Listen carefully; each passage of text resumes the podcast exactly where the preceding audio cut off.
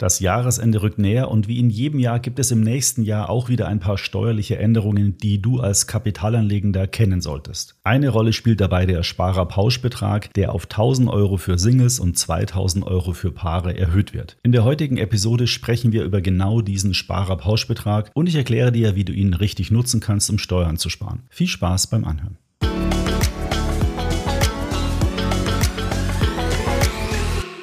Bevor wir in die Episode einsteigen, noch ein Hinweis unseres Werbepartners dieser Podcast-Episode. In der vergangenen Woche hatte ich euch ja schon mal SolidWest vorgestellt und ich möchte euch heute an die aktuelle Winteraktion von SolidWest nochmal erinnern. Die Aktienspezialisten bieten eine vollständig auf Einzeltitel basierende digitale Vermögensverwaltung und differenzieren sich somit ganz klar vom restlichen Markt der digitalen Vermögensverwalter. Wenn das jetzt für dich interessant klingt, dann nutze die Winteraktion von SolidWest und sichere dir als Neukunde 1% deiner Anlagesumme als Bonus. Insgesamt kannst du so bis zu 2000 Euro Bonus einsacken. Die Aktion läuft übrigens noch bis zum Ende des Jahres. Alle wichtigen Informationen und die Registrierung für die Aktion sowie die Solidwest Risikohinweise findet ihr auf der Seite solidwest.de slash Winteraktion minus 2022. Den Link zur Aktion findet ihr natürlich auch wie immer in den Show Notes. Schaut mal rein, es lohnt sich bestimmt.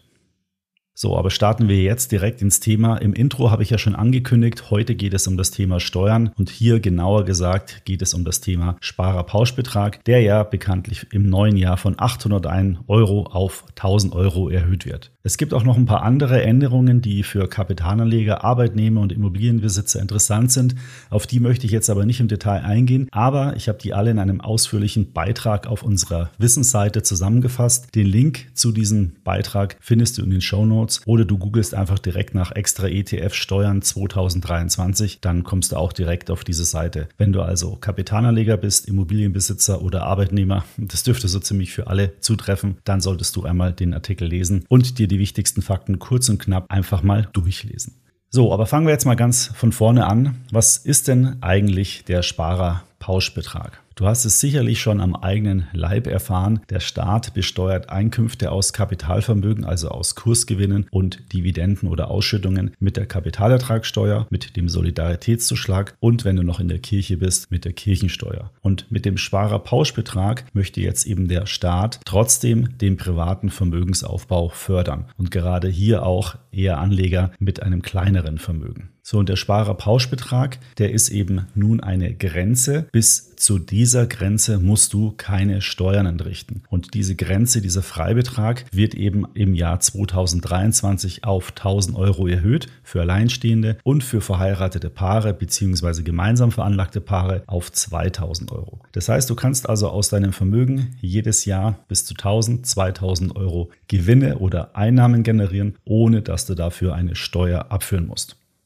Jetzt stellst du dir vielleicht die Frage, wie du den Sparerpauschbetrag optimal nutzen kannst. Wenn du ein Depot hast, dann kannst du den vollen Betrag, bleiben wir mal bei diesen 1000 Euro, bei deiner Bank einreichen über einen sogenannten Freistellungsauftrag und die Bank wird dann so lange keine Steuer abführen, bis dieser Betrag eben nicht ausgeschöpft ist. Wenn du bei mehreren Banken ein Depot hast, dann kannst du den Freibetrag auch verteilen, also zum Beispiel bei der einen Bank 600 Euro, bei der anderen Bank 400 Euro. Wenn du jetzt dann eben bei der einen Bank 600 Euro Erträge generierst, sind die steuerfrei. Wenn du bei der nächsten Bank 400 Euro ähm, Erträge generierst, sind die dort steuerfrei. Sobald du über diese Grenze drüber gehst, zieht dann die Bank automatisch Kapitalertragssteuer und Solidaritätszuschlag ab und ihr stellt dir dann am Ende des Jahres dann eine entsprechende Bescheinigung.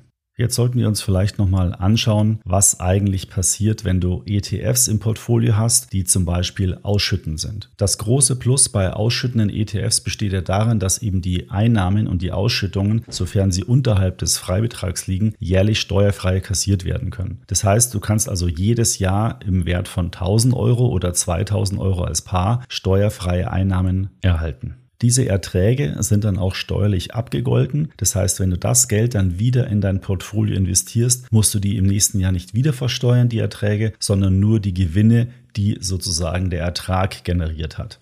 Du solltest aber unbedingt darauf achten, dass wenn du Erträge, und zwar egal, ob da Steuer abgeführt wurde oder keine, wieder anlegst, dass du unbedingt die Transaktionskosten für diese Wiederanlagen mit im Auge behältst. Weil gerade bei kleineren Anlagebeträgen sind die Ausschüttungen ja dann auch entsprechend klein. Und wenn du die dann wieder investierst und ein Broker dir zwei, drei, vier Euro für die Wertpapiertransaktion dafür in Rechnung stellt, dann können diese im Verhältnis gesehen hohen Transaktionskosten diese ganze Steuerersparnis und auch letztendlich vielleicht ein deine gesamte Ausschüttung aufzehren. Das heißt, in diesem Fall solltest du dann, wenn du gerade anfängst mit dem Vermögensaufbau, vielleicht eher auf, eher auf tesorierende ETFs umsteigen. Auf jeden Fall solltest du aber darauf achten, dass du Ausschüttungen wieder reinvestierst, sei es also in Form von einem ausschüttenden ETF oder in Form von einem tesorierenden ETF, weil so dann über die lange, lange Zeit, die du anlegst, der Zinseszinseffekt entsprechend stark sich entfalten kann. Darüber hatte ich ja auch schon mal eine Podcast-Folge gemacht über den Zinseszinseffekt.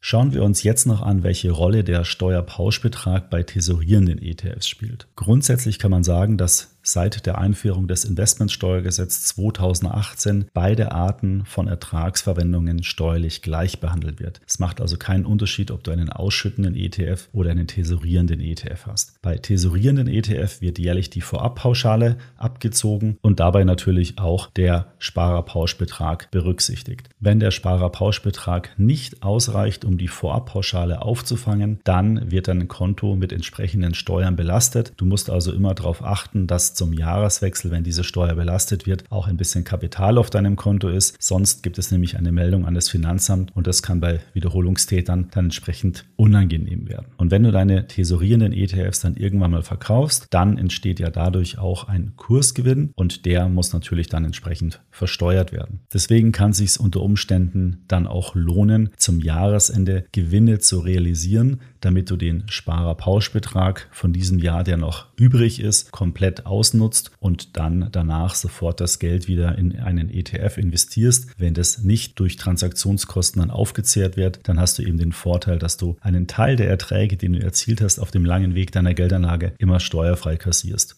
So, wie viel Geld kann denn nun steuerfrei angelegt werden? Sagen wir mal als Beispiel ein Alleinstehender mit einem vollen Freibetrag von 1000 Euro. Wenn du das Geld dann zum Beispiel zu 4% jährlich anlegst, kannst du 25.000 Euro im Jahr steuerfrei investieren. 25.000 mal 4% sind eben 1000 Euro.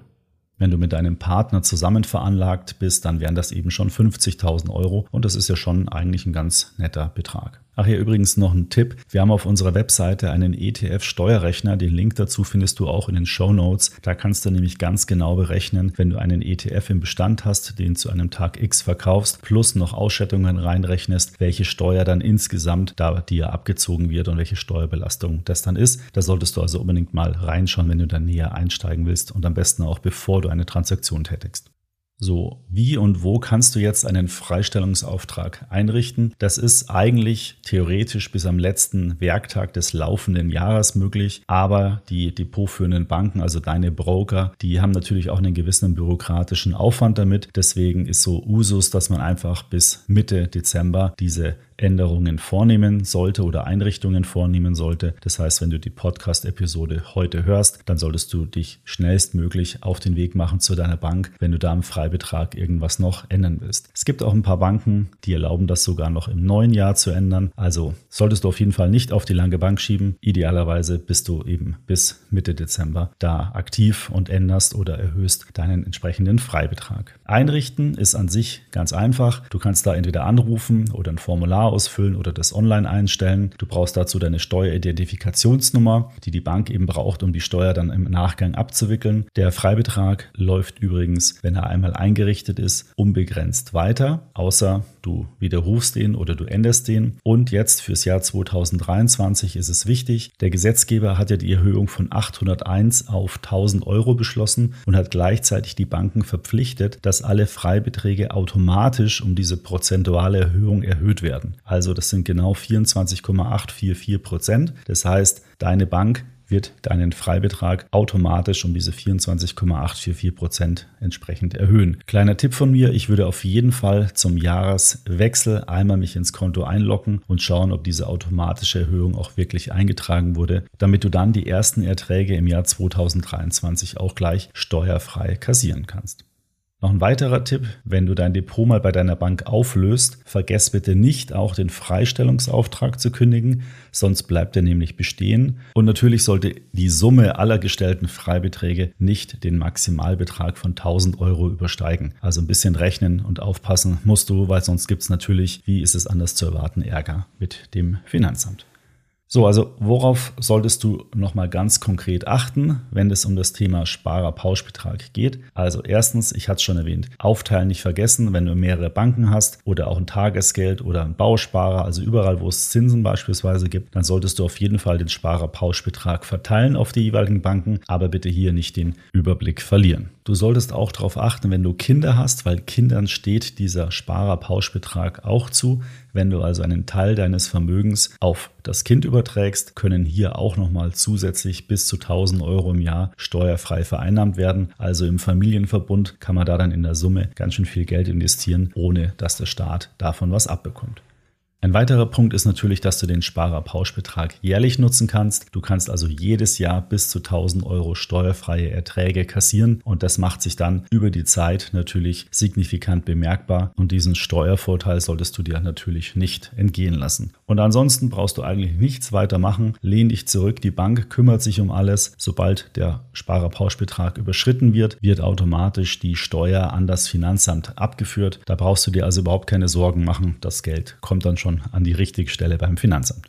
Ach so, übrigens, der Grundfreibetrag wird 2023 übrigens auch erhöht und zwar auf 10.908 Euro. Der Grundfreibetrag ist eine Grenze im Einkommensteuergesetz. Bis zu diesem Betrag sind Einkünfte grundsätzlich von der Steuer befreit und in diesen Fällen kannst du dann eine sogenannte Nichtveranlagungsbescheinigung beantragen. Die kriegst du beim Finanzamt, gibst du auch dann bei deiner Bank ab und dann wird gar keine Steuer abgeführt auf deine Einkünfte, auch wenn die über dem Freibetrag von 1000 Euro liegen. Im Jahr 2024 soll dieser Grundfreibetrag übrigens dann auf 11.604 Euro steigen. Also da kannst du auch eine ganze Menge an Kapitalvermögen generieren. Allerdings zählt da nicht nur Kapitalvermögen herein, sondern auch andere Einkommensquellen. Also zum Beispiel, wenn du Student bist und einen Nebenjob hast. All das zählt mit in diesen Grundfreibetrag. So, das war es jetzt schon mit der kurzen Zusammenfassung, wie du den Sparerpauschbetrag optimal für deinen Vermögensaufbau nutzen kannst. Du kannst bis zu 1000 Euro im Jahr ab dem kommenden Jahr steuerfrei Kapitalanträge vereinnahmen. Bei einer angenommen jährlichen Rendite von 4% sind das also 25.000 Euro, die du steuerfrei am Kapitalmarkt investieren kannst. Und das ist natürlich für dich, wenn du gerade erst mit dem Vermögensaufbau beginnst, super, super attraktiv. Zum Schluss vielleicht noch ein kurzer Risikohinweis. Ich habe hier versucht, alle Informationen nach bestem Wissen und Gewissen zu recherchieren und hier im Podcast darzustellen. Es ist natürlich keine juristische oder steuerliche Beratung. Wenn du hier detaillierte Fragen hast, musst du dich bitte an einen Steuerberater wenden. Ansonsten poste ich dir in die Show Notes auch noch einen Link zu einem Artikel, wo du alle diese Punkte nochmal nachlesen kannst. So, das war's schon mit der heutigen Podcast-Episode. Ich bedanke mich für deine Aufmerksamkeit und die Zeit, die du dir genommen hast. Wenn dir mein Podcast gefällt, dann empfehle ihn doch bitte gerne weiter. Und wenn du den Podcast über die Apple Podcast App oder Spotify hörst, würde ich mich dort über eine Bewertung sehr freuen. Das ist ja heute hier die 128. Episode. Hör gerne auch mal in meine anderen Episoden rein. Da ist sicherlich das eine oder andere spannende Thema für dich mit dabei. Bis zum nächsten Podcast. Ich freue mich, wenn du da wieder reinhörst.